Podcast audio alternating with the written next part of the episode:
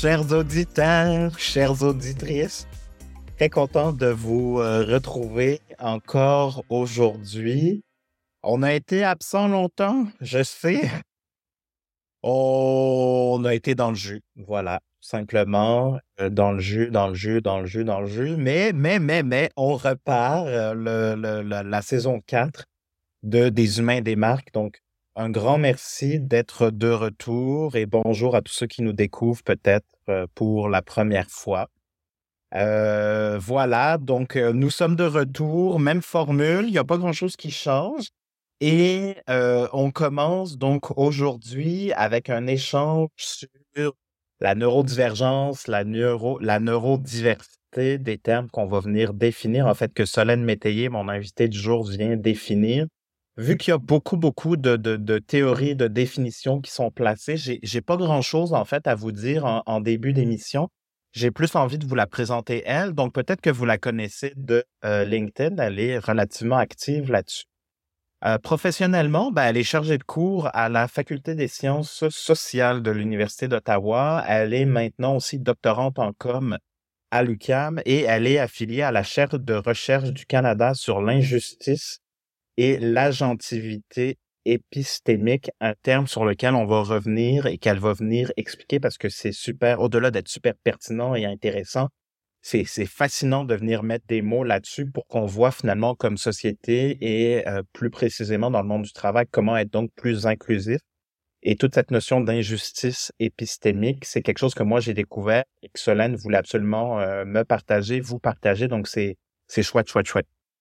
Euh, elle a cinq diplômes universitaires. Et en fait, à 32 ans, elle a découvert qu'elle était autiste et douée.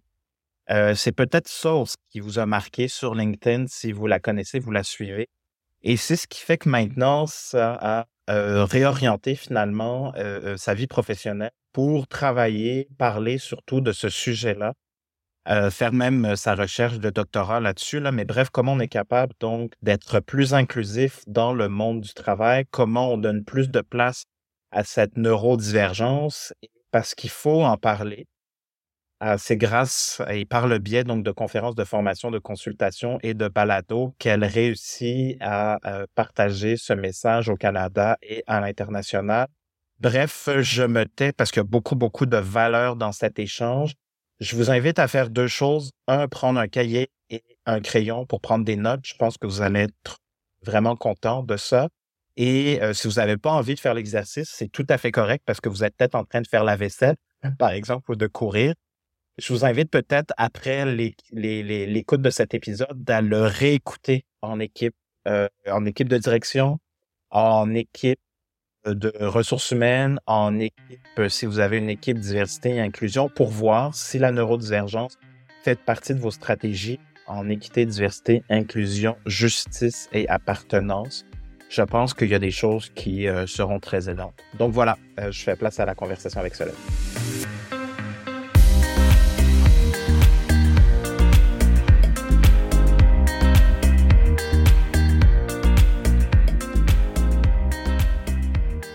Bonjour Solène. Allô Vincent, comment ça va? Ça va très bien. Merci d'avoir accepté de venir parler d'un de tes sujets de prédilection aujourd'hui. Oui, ben comme si j'allais faire prier de parler de ça.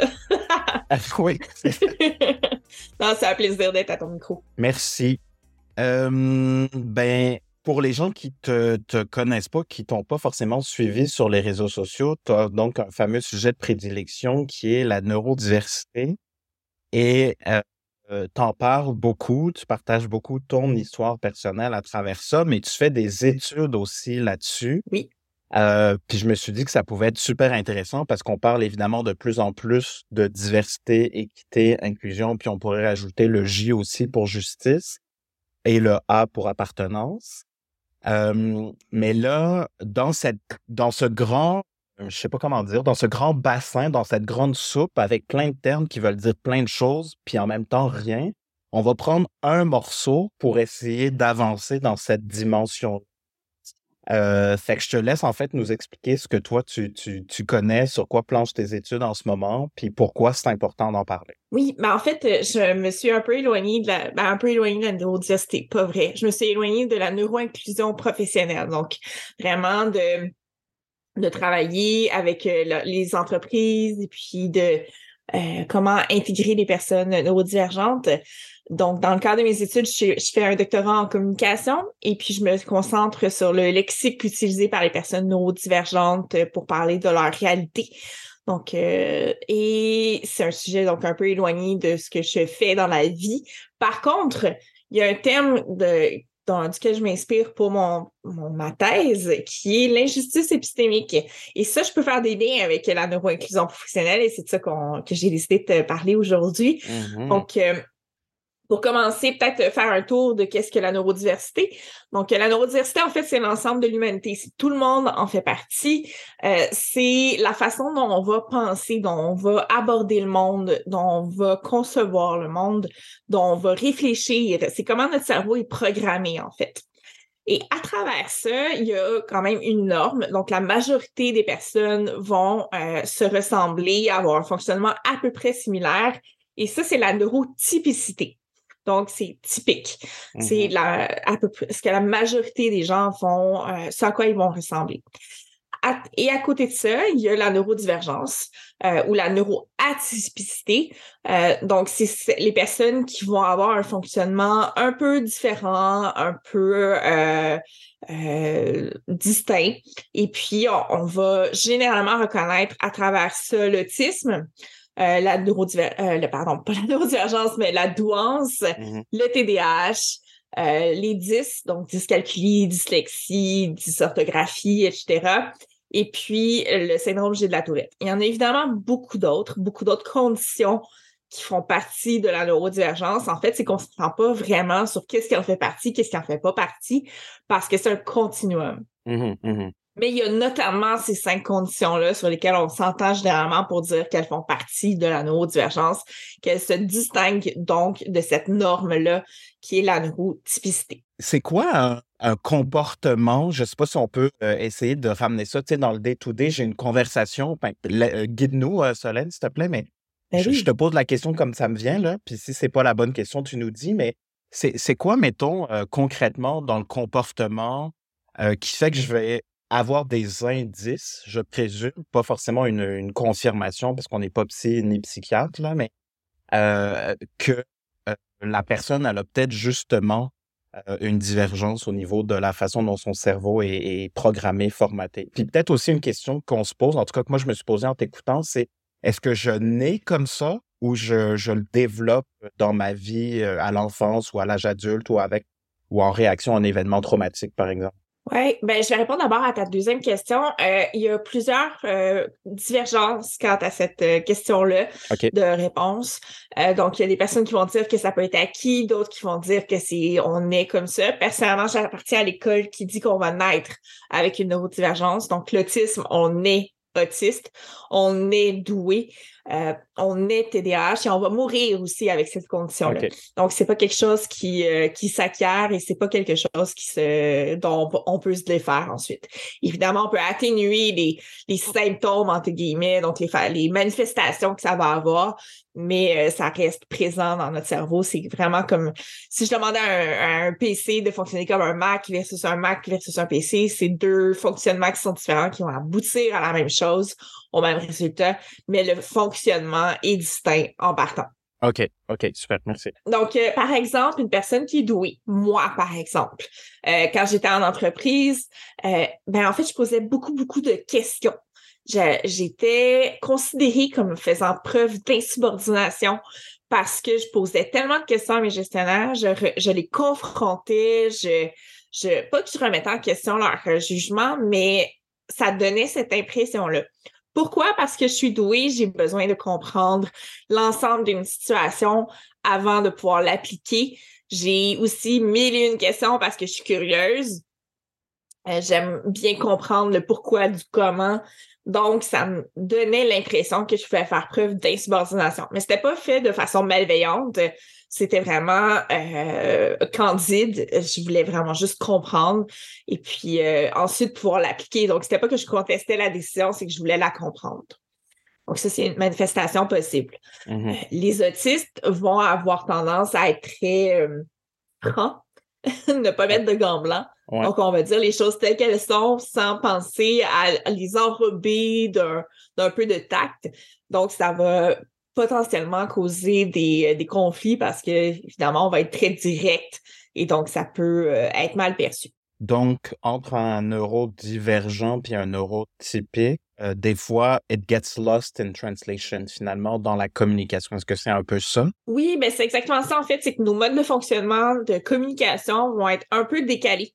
Et puis là, ensuite, il faut faire un effort pour que ça se ça communique entre eux, qu'il y a un chemin entre les deux euh, modes de communication. Donc, c'est juste qu'on est décalé, c'est pas qu'on va qu'on est qu'on n'a pas ces compétences-là, c'est pas parce que tu mets des autistes ensemble, ça va super bien fonctionner généralement.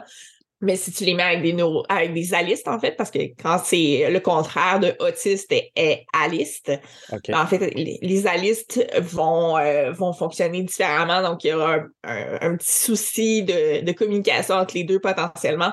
Mais c'est tout à fait possible de retravailler ça pour qu'il y ait des, des canaux de communication qui se forment. Mhm. OK. Ça, on va y revenir après parce que je voulais qu'on rentre aussi dans le fameux concept que tu m'as présenté d'injustice épistémique, mais après ça, on reviendra, on fait quoi comme gestionnaire ou comment on peut mieux communiquer, s'outiller, s'entraider, puis quelle posture aussi, je pense, à prendre entre collègues, par exemple, là, pour, euh, j'ai envie de dire, plus de, de quoi, compréhension, simplicité, fluidité, peut-être entre les rapports euh, sociaux? Oui, tout à fait. OK. Oui, oui, on reviendra à ça, mais on a plein d'autres choses à jaser avant. Ben, c'est ça. Donc là, tu me dis que c'est un concept qui est récent. Donc, euh, quand on s'est préparé, tu me parlais du fait que c'était quelque chose qui datait du début des années 90 ou en tout cas autour de cette période-là, Oui, oui. puis qu'il y avait une différence entre neurodiversité aussi et neurodivergence. Donc, si on avait juste à peut-être terminer pour placer encore quelques petites définitions ou termes pour que les gens euh, gagnent en clarté là-dessus, tu nous dirais quoi par rapport à ça? Ouais, ben, neurodiversité, le mot neurodiversité, le concept de neurodiversité euh, existe depuis le début des années 90. C'est Judy Senior qui l'a euh, identifié dans, son, dans un de ses travaux. Et puis, c'est donc assez récent. À la base, ça s'appliquait surtout sur- au monde de l'autisme. Et puis, finalement, ça euh, euh, ça a contaminé d'autres, domaines d'autres domaines, en fait, ça. Donc, c'est devenu quelque chose de plus large que juste l'autisme. C'est quelque chose qui touche, je le disais donc, l'humanité au complet. C'est calqué sur le concept de biodiversité. Donc, la biodiversité, c'est l'ensemble des Mm. personnes, des, des Mhm. êtres vivants. Ben là, c'est la neurodiversité, c'est l'ensemble des cerveaux qu'il y a sur la planète.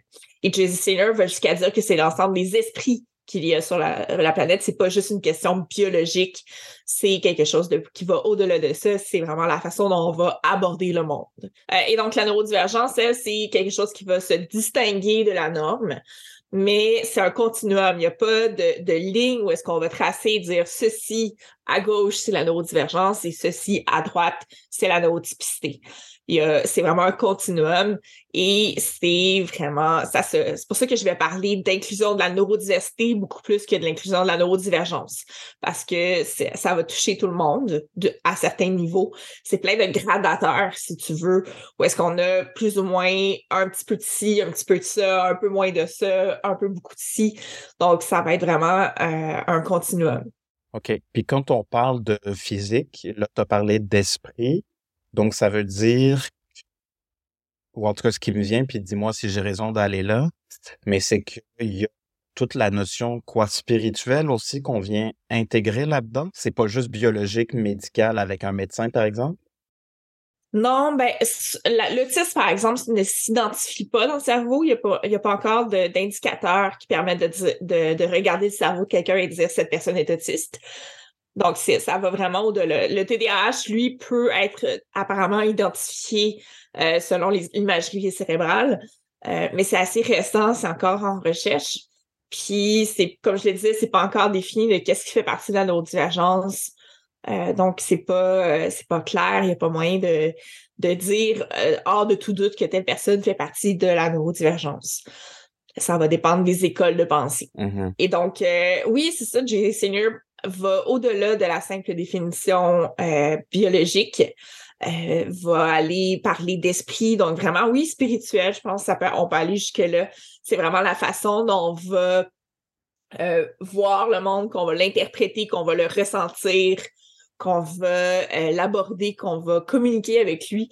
Donc, c'est pas seulement la façon dont notre cerveau est calibré et, dont les, les, neurones vont communiquer les uns avec les autres. Mm-hmm. Puis, dans la notion de continuum, ce que moi j'entends, vu qu'il n'y a pas une ligne claire, t'es tel bord ou t'es tel autre bord, ça veut dire qu'on est dans quelque chose de... Le mot qui me vient, c'est fluide, mais c'est peut-être pas le bon, mais tu sais que c'est en mouvance finalement, puis il faut être attentif finalement à ce qui se passe autour de nous, puis à l'autre si on ramène ça après dans un rapport social puis de communication. Oui, mais c'est aussi que c'est fluide parce qu'on ne s'entend pas, la, la communauté scientifique ne s'entend pas sur qu'est-ce qui fait partie de ça.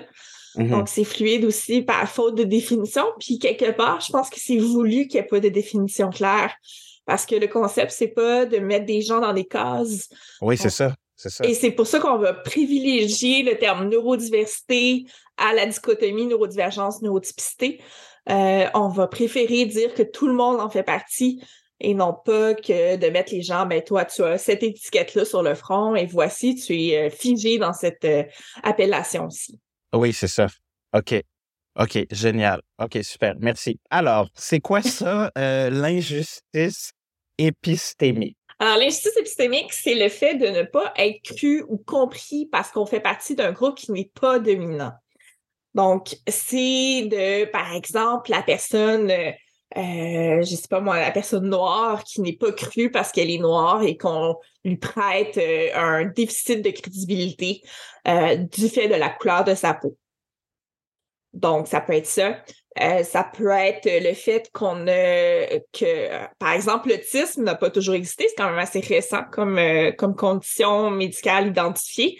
Euh, ça date quand même du, du 20e siècle. Donc, c'est avant, ça n'existait pas. Donc, on, on mettait d'autres mots sur ce que c'était que l'autisme mais euh, ça existait quand même. C'était pas parce que le mot n'était pas mis dessus que ça n'existait pas, c'est simplement qu'on n'arrivait pas à discriminer ce qui était de l'autisme et ce qui n'en était pas. OK. Fait qu'à venir recirconscrire un peu plus précisément, ça, ça serait de l'autisme, par exemple, puis ça, ça n'en est pas. Oui, c'est ça. Donc, euh, ça peut être aussi, par exemple, le harcèlement sexuel avant, c'est quand même assez récent, ce concept-là. Et donc, mm-hmm. avant, les femmes disaient, ah, cette personne me met mal à l'aise, cette personne me, ne me disait, elle ne disait évidemment pas me harcèle parce que ça n'existait pas ce mot-là, mais euh, c'était inconfortable, c'était agressant comme situation. Et puis, on pouvait facilement leur répondre, ah, mais c'est des blagues, c'est que t'es pas, t'es pas confort, t'es pas ouvert d'esprit, etc. Et puis, à partir du moment où le mot harcèlement sexuel, le concept d'harcèlement sexuel a, existé, ben là, on a pu mettre un mot là-dessus, on a pu reconnaître que ça c'était quand même assez commun comme situation et donc agir en fonction de ça. Puis, euh, peut-être que c'est clair, on a tous une image, euh, mais le groupe dominant, c'est quoi? Est-ce qu'il y a une définition de ça ou ça va dépendre du contexte puis de la situation? Ça va dépendre du contexte et de la situation. Euh, c'est généralement euh, le groupe dominant, c'est celui qui aura la majorité des gens. Donc, euh, ça peut, et qui a du pouvoir. C'est celui qui a le pouvoir de, majoritaire. Donc, ça peut être un patron, ça peut être les Blancs, par exemple, sont un groupe majoritaire dominant. Ça peut être les hommes versus les femmes, etc. Donc, c'est vraiment la personne qui va avoir le plus de pouvoir euh, par rapport au savoir. Donc, qui va, qui va être capable de produire du savoir et qui va euh, le manipuler et d'établir ce qu'est ce savoir-là. Puis dans pouvoir, j'imagine qu'il y a différentes définitions, mais dans le fond, c'est que est-ce que c'est aussi un peu dans la logique de d'emprise? Ben oui, un peu. Euh, c'est sûr qu'il y a cette notion-là, mais injustice épistémique va vraiment faire appel au savoir, la notion de savoir. Donc, pas le verbe, mais vraiment le nom, le, savoir avec un grand S. Donc, qu'est-ce que le savoir et la manipulation de ce savoir-là et comment est-ce qu'on va communiquer les informations? Oui, c'est ça. Donc, savoir vraiment dans une logique de, de, connaissance. Exact. Euh, OK. Donc, c'est ça. Fait que là, il y avait la notion de savoir, donc avec un grand S, et euh, il y a ce que tu appelais la dimension herméneutique et la dimension testimoniale. Mm-hmm. Donc, euh, il n'y avait pas de nom pour nommer ce qu'on ressentait tous, ou en tout cas le groupe minoritaire qui était impacté par ça. Fait que ça, c'est herméneutique, c'est ça? Ouais. Herméneutique, c'est quand la notion n'existe pas ou n'est pas connue du monde du, groupe dominant. Donc, par exemple, dans mon exemple de tantôt où est-ce qu'on parlait de, harcèlement sexuel, ben c'était une injustice herméneutique. Donc, le concept de, harcèlement sexuel n'existait pas, donc on ne pouvait pas se faire comprendre du groupe dominant parce que le, savoir n'existait pas à ce moment-là, il ne pouvait pas être comptabilisé. Mm-hmm. Donc ça, ça va être herméneutique. Euh, et puis testimonial, c'est vraiment le, ben ça le dit, hein, c'est, le témoignage qui ne sera pas, euh, qui, qui se rendra pas aux oreilles euh, du groupe dominant. Donc pour X, Y, Z raison, là, mais donc c'est vraiment la question du témoignage de la parole du groupe minorisé qui ne se, qui n'est pas entendu ou qui n'est pas cru. et puis après ça, on va ramener ça dans le contexte du travail. Mais par exemple, ben oui. MeToo, avec tout ce qui est sorti, de mémoire, c'est 2017, le fait que les femmes prennent cette place-là pour nommer plein de choses, ça fait que là, on a pu donc se rallier et se fédérer autour d'un concept. Et là, vu que ça commençait à faire du bruit, ben, il y a toute cette question de là, ah, ben, il y en a plus juste une, puis deux, puis trois, puis quatre. C'est que là, whoop, on commence peut-être à tendre une oreille un peu plus attentive. Et là, whoop, ça brasse l'écart, puis arrive un paquet d'autres événements ou de conséquences qu'on n'avait pas forcément venir. Et c'est là où ça devient glissant comme terrain entre le groupe minoritaire puis majoritaire, c'est ça? Puis c'est là qu'on est peut-être un peu aujourd'hui avec cette notion de wokisme et cancel culture, mais c'est qu'il y a plein de choses finalement qu'on ne veut plus forcément tolérer. Maintenant, on a une voix parce qu'on a commencé à nommer les choses puis à mettre un contexte et donc se rassembler autour de ça qui fait que là, maintenant, ben, on, on tolère ou on tolère plus justement certaines paroles, gestes, comportements, entre autres. Ben, faut, il faut comprendre que le groupe minorisé va, et non dominant, va euh, avoir un déficit de crédibilité, notamment. Ouais. C'est l'une des raisons pour lesquelles euh, on ne le croira pas, on ne l'écoutera pas. Donc là, à force d'avoir un, de nombreuses personnes qui répètent la même chose, on finit par se dire, ah ben peut-être que ça a du sens, on va accorder une crédibilité plus grande aux personnes du groupe non dominant. Mm-hmm. Donc, c'est le c'est ça le processus qui fait qu'à force de, de, se faire entendre, on, va venir aux oreilles du groupe dominant et on va être cru de plus en plus. Mm-hmm. Donc, si on ramène ça, là, c'est des. Parce que moi, je, toutes les entrevues que j'ai faites dans des humains et des marques ou quand je lis un peu sur tout ce, grand euh, thème de diversité et inclusion, ce que moi j'observe, c'est que c'est quasi impossible finalement de parler de ça, peu importe l'angle qu'on prend dans ce grand sujet, sans qu'on revienne, j'ai l'impression, à la société dans laquelle on vit, puis qu'on ait une conversation finalement sociétale sur ce qui se passe autour de nous, parce que je suis un être humain, je suis pas juste un professionnel et donc je suis euh, impacté par ce qu'il y a dans ma vie aussi personnelle ou dans la société ou dans la culture dans laquelle j'évolue, culture comme la culture québécoise, canadienne, française, peu importe. Là. Et donc, j'ai l'impression que, et c'est ce qui fait aussi que là, par exemple, la génération Z demande et limite exige, par exemple, que les entreprises aient euh, une, une politique de responsabilité sociale euh, bref, sur euh, la durabilité, l'environnement, tout ça, son impact, tu sais. Parce que justement, j'ai besoin que mes valeurs puis ma façon de vivre correspondent aussi à ce que dit mon employeur, puis je veux plus de greenwashing. Puis bref, c'est là où finalement, ce qui se passe à l'extérieur du monde du travail, finalement, commence à rentrer de manière beaucoup plus évidente dans nos conversations, mais aussi dans nos choix vers un employeur. Oui, tout à fait, parce que euh, ben on est, on ne sait pas ce qu'on ne sait pas.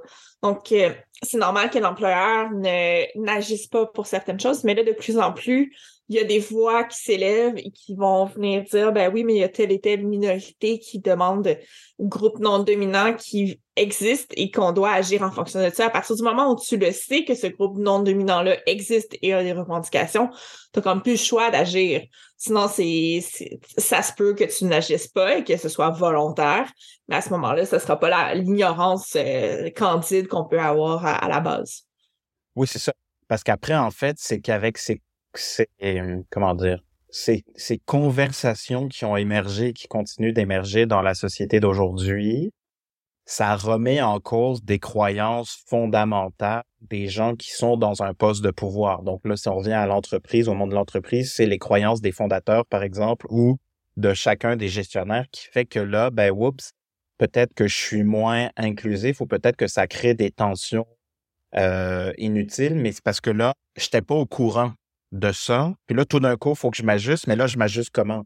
Est-ce que ça fait donc parfois que ce lost in translation aussi fait qu'on est peut-être juste maladroit plutôt que mal intentionné, sachant qu'il y a comme de nouvelles conversations qui prennent place aussi dans le monde du travail? Oui, mais c'est de la gestion du changement, hein, fait que mm-hmm. c'est normal que ça soit pas euh, instantané. Je pense que c'est important de juste vouloir puis d'être euh, d'être ouvert d'esprit. Donc, il y a ça quand même. Mais si on revient à la notion d'injustice épistémique, il y a quand même deux, euh, deux formes de, d'ignorance. il y a celle qui est candide, où est-ce qu'on va vraiment ne pas savoir.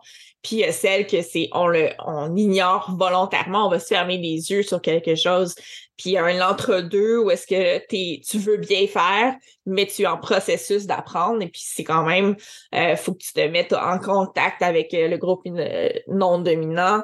faut que tu apprennes. C'est un changement de, de paradigme, en fait, parce que mm-hmm. tu vas apprendre de nouvelles notions, tu vas apprendre de nouveaux concepts, tu vas apprendre de nouveaux besoins. Donc, tu dois ensuite apprendre à réagir avec ces données-là. Et puis, je pense que c'est simplement normal de, passer par ce processus-là. Mm-hmm. Donc, juste pour, euh, là, je fais, c'est pas un bon exemple par rapport à ce qu'on se dit ou en lien avec euh, l'injustice épistémique, mais si, par exemple, là, c'est plus, je pense, la grande notion d'inclusion. Si on décide, l'exemple classique, c'est de, faire des activités sociales où euh, exclusivement ou à chaque fois il y a de l'alcool, pour les gens qui boivent pas par croyance personnelle ou juste parce qu'ils ont pas envie de boire d'alcool tout court, d'office, on exclut les gens. Et après, ça peut être des conversations, par exemple, personnelles dans un 5 à 7 de travail qu'on n'a pas le goût d'avoir parce qu'on est mal à l'aise.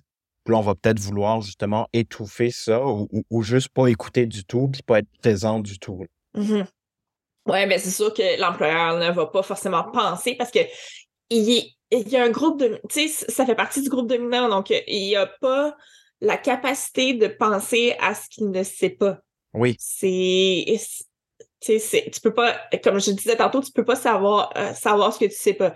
Donc, c'est normal qu'il agisse sans penser aux conséquences de ses actions.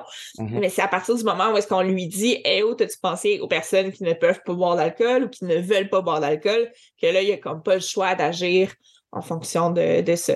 Puis ça, ça enlève rien finalement à la qualité de ton activité parce que ce que, ce que, ça, me, ce que ça me dit, c'est que ce qu'on a beaucoup fait comme entreprise et comme professionnel euh, des ressources humaines, puis ça, je pense que c'est important qu'on dise qu'on est tous avec des biais, incluant les professionnels des ressources humaines, parce que ça, c'est humain, ah c'est normal. Ben, on fait partie du groupe dominant.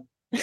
ben, c'est ça. Les ressources humaines ont du pouvoir sur l'entreprise, ont du pouvoir sur les employés, euh, on, représente l'organisation, donc forcément, on, est on fait partie du groupe dominant. Et puis, il y a des études qui ont sorti récemment qu'il y a beaucoup moins de, personnes noires, par exemple, dans les équipes de ressources humaines que de personnes blanches, et que c'est pas représentatif de, ce que c'est dans la population générale. Donc, c'est biaisé en partant. Mm-hmm. Oui. Ouais, exact. Et donc, on est à un moment, entre autres, euh, moi, je pense qu'il y, a de ça aussi dans l'hyper-personnalisation des expériences consommateurs, mais entre autres sur les réseaux sociaux avec les algorithmes, qui fait qu'on est de plus en plus dans une expérience qui fait du sens pour moi par rapport à mes habitudes de consommation numérique, par exemple, qui fait que donc, ben, j'ai envie de dire l'ancienne posture, en tout cas une posture RH qui est là depuis très longtemps de je fais une affaire pour tout le monde, donc une activité sociale pour les 400 employés, puis c'est réglé on ne peut plus agir de cette manière-là parce que justement, un peu partout, comme consommateur, comme sur ce que je consomme sur les réseaux sociaux, je suis de plus en plus dans quelque chose de personnalisé. Et donc, comment mon expérience employée aujourd'hui, en tenant compte des différents groupes minoritaires et de ces différences-là, on arrive à faire quelque chose où on peut tous avoir notre place. Oui, parce que plus tu essaies de satisfaire de gens, moins tu satisfais de gens. C'est juste mathématique. Donc, on n'a pas le choix de, de, personnaliser, comme tu disais. C'est sûr qu'on peut pas personnaliser à outrance. On ne pourra pas satisfaire tout le monde. on peut essayer, puis on peut être authentique par rapport à ça et donc agir en fonction du maximum de gens qu'on va avoir dans notre équipe. Mm-hmm on peut essayer. C'est, je pense que c'est ça la posture qu'on devrait avoir. C'est au moins essayer, tenter de, puis être ouvert d'esprit, puis tenter d'accommoder le plus possible. Mais c'est sûr qu'il y a une limite parce que c'est, c'est une entreprise, on peut pas faire du, du de l'individuel non plus, mais on peut tenter de le faire, tendre vers ça. Puis moi, souvent, ce que je dis euh, aux équipes de direction qu'on accompagne dans les projets de marque employeur, on est plus du côté, pas forcément comme, mais repenser la proposition de valeur employée ou la promesse dans l'offre RH. Donc, les programmes, euh, la culture, les rituels, tout ça. C'est qu'à un moment donné, ben, il y a effectivement dans un contexte d'entreprise, avec des ressources limitées de temps, d'argent, par exemple, puis même de compétences, c'est quoi ma masse critique finalement? Puis est-ce que je suis d'accord à avoir certains pots cassés si la masse critique embarque. Donc, euh, puis quelle est-elle, puis avec quoi je suis à l'aise, puis est-ce que je suis à l'aise aussi avec les risques? Parce que dans les transformations, par exemple, culturelles, significatives, euh, culturelles dans le sens culture d'entreprise, euh, la, la norme, c'est à peu près 15, 15% pardon, des gens qui vont démissionner. Donc, est-ce qu'on est à l'aise aussi avec ce risque-là? Parce que ce que moi, je me demande aussi, parfois, je me fais l'avocat du diable, hein, mais justement, dans un monde où les ressources sont limitées, jusqu'à quel point j'ai besoin de me préoccuper de 3 à 5% par exemple, de ma population de talent, alors que finalement, la masse critique, elle est ailleurs? Oui. Ben, en matière de neurodivergence, généralement, ce qui est nécessaire aux personnes neurodivergentes va être utile à la majorité. Donc, peu importe que tu mettes, par exemple, je sais pas moi, le, télétravail. Donc, le télétravail va être nécessaire à certaines personnes neurodivergentes, mais c'est utile aussi pour le parent qui a besoin de gérer son enfant et qui a besoin de galérer avec la garderie.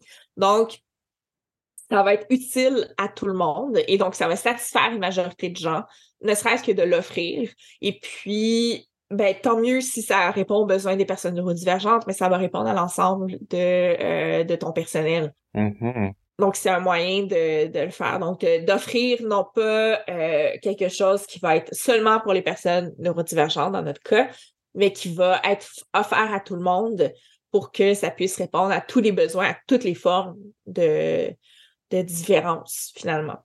Puis sinon, mmh ça me faisait penser, tu disais quelle est ta masse critique, mais en fait, généralement, tu vas pas le savoir parce que tu es le groupe dominant et la, les, ce mmh. que dans le, dans mmh l'injustice testimoniale, notamment, c'est la silenciation. Donc, non seulement tu n'as pas tendance à aller chercher l'information auprès des personnes qui ne sont pas dans le groupe dominant, mais en plus, ces personnes-là n'ont pas, n'ont pas forcément la, la sécurité psychologique nécessaire pour dire quels sont leurs besoins. Ouais, c'est ça. Dire, ah ben, de toute façon, je ne serai pas entendu, je ne serai pas cru, je ne serai pas euh, écouté, donc ça ne sert à rien que je le dise. Donc, ils ne vont même pas révéler quels sont leurs besoins, ils vont vivre leur frustration en, dans le silence, finalement. Donc, l'employeur, ce qu'il a à faire, c'est à instaurer un climat de sécurité psychologique, à faire ses devoirs, donc à se renseigner auprès de euh, d'influenceurs ou de, de porte-parole de, des groupes minorisés le plus possible pour se renseigner, pour euh, montrer son ouverture, pour connaître un peu ce dont il est question, et puis ensuite de montrer sa, bonne foi et d'écouter ce que les employés ont à dire. Mais les employés ne vont pas forcément nous le dire parce que il y a, y a de la discrimination encore, il y a, y a beaucoup de, de non-écoute.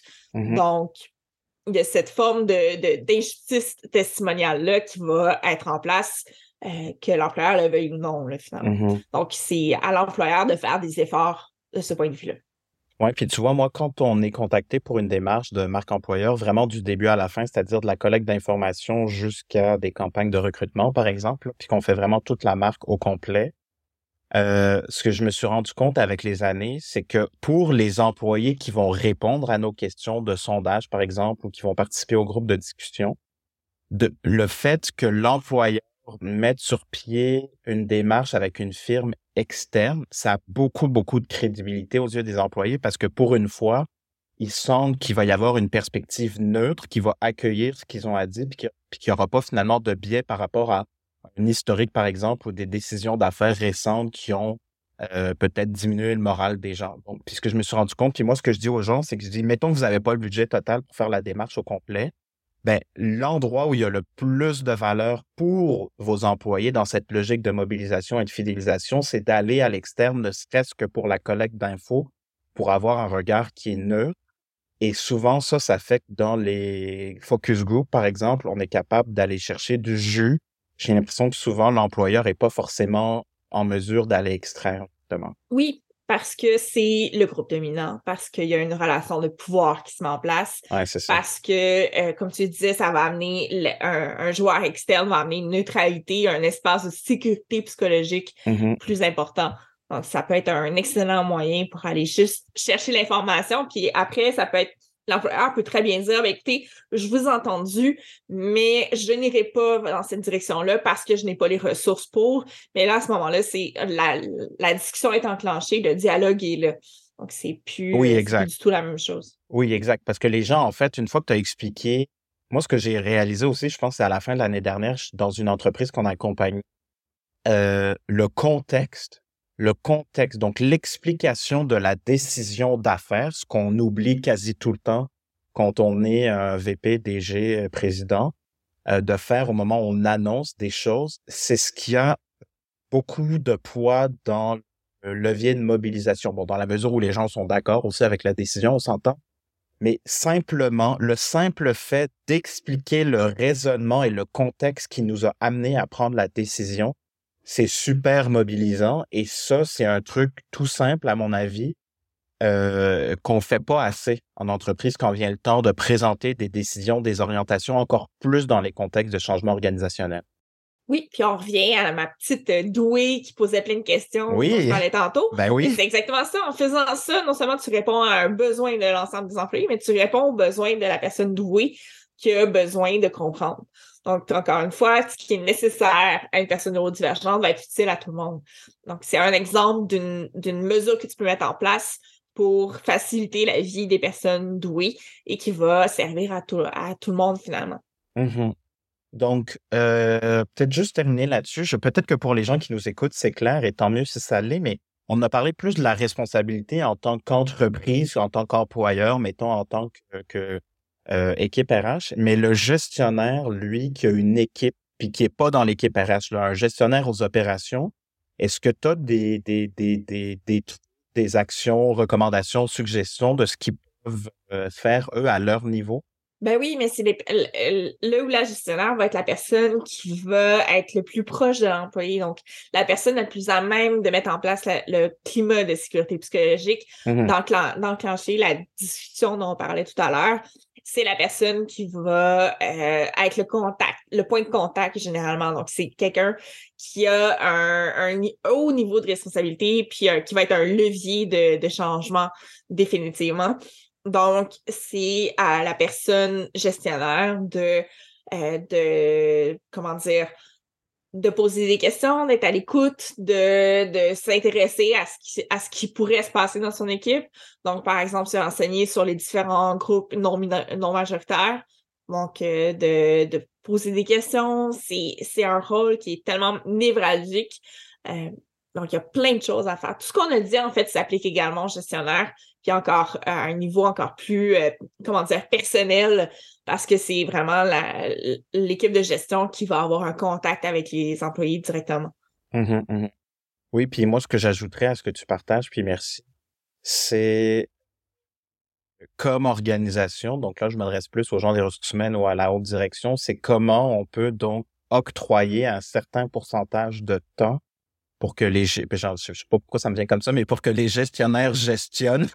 C'est pas le mais j'ai l'impression que c'est clair mais dans la dimension humaine de la chose, peu importe en fait le sujet, et encore plus si c'est celui-là, et tant mieux si on a réussi à donner envie aux gens d'en apprendre plus, mais comment je peux avoir un temps finalement réservé et j'ai envie de dire protégé pour la dimension humaine de la gestion de mon équipe? Parce que souvent les gestionnaires, c'est 100% ou même plus que 100% de capacité pour leur job à eux.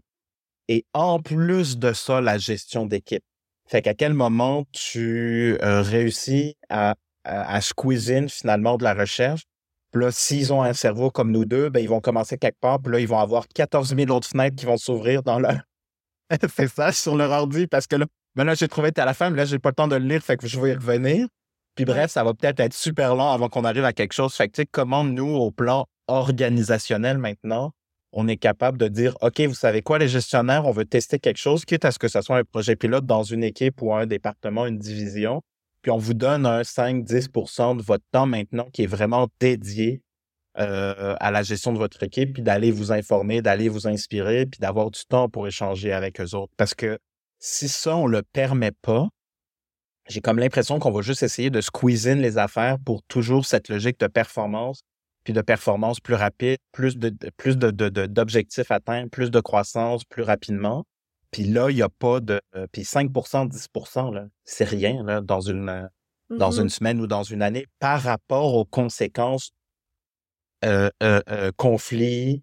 Il faudrait que je retrouve l'étude, mais il y a une étude qui de, de du HBR qui disait que euh, euh, j'avais fait les calculs pour, pour quelqu'un qui gagnait 50 000 dollars par année avec le temps perdu en conflit et dont j'ai pas le goût de parler à mes collègues là, parce que je suis gêné, je suis stressé, whatever. Euh, ça représentait donc pour quelqu'un qui gagne 50 000 dollars par année à peu près 3 500 dollars de salaire perdu par employé par année à cause de la gestion des conflits.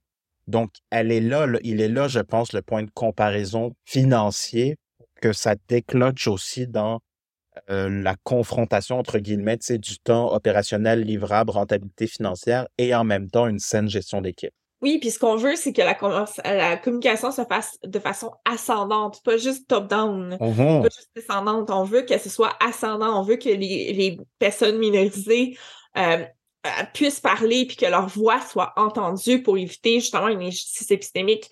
Donc, on veut que, euh, puis on veut aussi éventuellement que les, le groupe non dominant soit représenté à tous les niveaux de l'organisation. Donc, c'est pas juste d'entendre leurs paroles, c'est aussi de changer nos pratiques éventuellement pour favoriser leur, euh, leur ascension au sein d'organisation. Donc, c'est pas juste une question de communication, c'est aussi une question d'action. Mais ça commence par la communication. Ça commence par ce, cette écoute qu'on va avoir envers les groupes non dominants. Et c'est généralement les employés dans ce contexte-ci. Mais ça peut être, ça peut s'appliquer à plein de choses. Là, on parlait vraiment de la dichotomie entre gestionnaire, équipe de direction, ressources humaines et les employés. Mais ça, le groupe non dominant peut se retrouver à tous les niveaux de l'organisation. Oui, oui, que la personne soit, euh, ben là, on parle de neurodivergence. Donc, il suffit que la personne soit douée, qu'elle soit autiste, qu'elle soit TDAH. Euh, et puis, ça en fait partie. C'est un groupe non dominant. Donc, euh, si tu juges, par exemple, tu vas juger qu'un gestionnaire n'est pas à l'écoute en réunion parce qu'il bouge tout le temps, il se lève, ils vont jouer à ses affaires, ils regardent partout. Euh, ben, si tu juges qu'il n'est pas compétent parce que cette personne-là a ce comportement-là, ben, c'est un comportement de discrimination. Alors que c'est peut-être juste que cette personne a besoin de faire toutes ces actions-là, de bouger pour être concentré sur la réunion. Donc, il y a plein de petites choses comme ça qui peuvent euh, se mettre en place. Hum, hum. Puis j'ai envie de dire, euh, il y a deux dictons hein, qui se ressemblent, s'assemblent, puis les contraires s'attirent. Euh, moi, je suis plus de l'école, les contraires s'attirent. bon, après, c'est personnel par rapport à mon expérience de vie et tout ça, tu sais. Mais comment, finalement, dans une logique de marque employeur, j'ai envie de dire, et de culture d'entreprise, on a juste assez euh, de qui se ressemble, ça sent pour la notion des valeurs. C'est un peu comme dans un couple, il y a trois grandes phases apparemment, la dernière étant le cap du sept ans, puis là, c'est nos projets de vie communs, puis nos valeurs communes. Est-ce qu'on se retrouve là-dedans ou non? C'est ça qui permet une fidélisation ou une relation euh, humaine euh, durable de, de, très longues années. c'est grâce à ça qu'on réussit. Donc, comment on garde un peu de ça, puis en même temps, j'ai envie de dire, on s'ouvre à les contraires satires, puis à la richesse qui est cette diversité. Oui, exact. Puis là, on parle de neurodivergence. Donc, c'est des gens qui vont penser différemment, qui vont avoir des idées qui sortent de la norme, qui vont avoir des solutions qui sortent de la norme également. Donc, c'est quelqu'un qu'on veut avoir à notre table. C'est, on veut cette richesse-là parce que c'est ça qui va faire en sorte que notre organisation va pouvoir rebondir quand il y aura des enjeux euh, ou des défis, tu sais. Mm-hmm. Mais puis toute cette notion de, d'innovation et de créativité, selon moi, elle ne peut venir que des points de vue divergents peu importe la source du point de vue divergent, mais pour tous les entrepreneurs ou les équipes de direction qui cherchent finalement des solutions innovantes parce que, par exemple, on veut ouvrir un nouveau marché puis on ne sait pas comment, on a besoin de développer un nouveau produit pour euh, euh, euh, justement soutenir les efforts de croissance. Mais je pense qu'elle est là enfin, il y a une partie de la réponse, à mon avis, significative qu'on va retrouver dans notre savoir-faire et donc dans nos humains, dans la richesse donc des points de vue qui diffèrent. Mm-hmm, exact. Mais encore là, il faut avoir le, le, le, canal de communication qui s'ouvre. Donc, ça, et c'est la responsabilité, je pense, du groupe dominant de, d'ouvrir ce canal de communication-là, de s'ouvrir à cette mm. euh, parole différente-là pour que ça puisse se, produire. Mm. C'était notre pitch. Voilà. que, j'espère que c'était pas pire pour que euh, ça vous donne, chers auditeurs, chères auditrices, envie de, de ramener ça euh, peut-être d'écouter l'épisode en équipe, en groupe, pour euh, euh, avancer collectivement ou, ben, comme tu viens de le dire, Solène, peut-être de, d'aborder peut-être les, les, les, sujets peut-être plus difficiles ou en tout cas ouvrir finalement le canal de communication, nous, comme groupe dominant. est-ce que tu as un devoir, un truc, une action pour que les gens peut-être se mettent en action? Est-ce que tu as quelque chose à leur demander ou à leur proposer? Ben, c'est sûr, il y en a plein des choses qu'on peut faire, mais notamment se demander comment est-ce qu'on, nous, en tant que personne, en tant que, que gestionnaire, par exemple, on met en place un climat de sécurité psychologique pour que les gens se sentent assez en confiance pour dire, ben voici, je vais dire ma réalité, je vais te mentionner mes besoins et je vais avoir le sentiment d'être entendu, d'être cru. Euh, donc, comment est-ce qu'on met en place ce climat-là en tant que, que personne au sein de l'organisation? Et puis ensuite, comment est-ce que je peux faire en sorte d'aller, de me renseigner sur les groupes euh, qui ne sont pas dominants, euh, en l'occurrence les neurodivergents, pour euh, ensuite pouvoir les accueillir plus aisément et mettre en place des stratégies qui sont qui vont mettre en place de l'inclusion finalement. Mmh mmh ton mot de la fin, c'est quoi pour nous? J'aime bien donner le mot de la fin à la personne qui a passé du temps avec nous ah là là là là là là, tu me prends par surprise. Mais mon mot de la fin, ce serait de, euh, de, de, communiquer, finalement, d'être à l'écoute, puis de, de croire les gens, de, de, de se sortir de ces œillères. Et puis, euh, c'est là qu'on va avoir de la richesse euh, et puis qu'on va être plus fort comme organisation aussi. Merci d'être venu partager tout, son, tout ton savoir. C'était, moi, j'ai appris tellement d'affaires. C'est génial. Merci beaucoup. Plaisir. Merci, Vincent.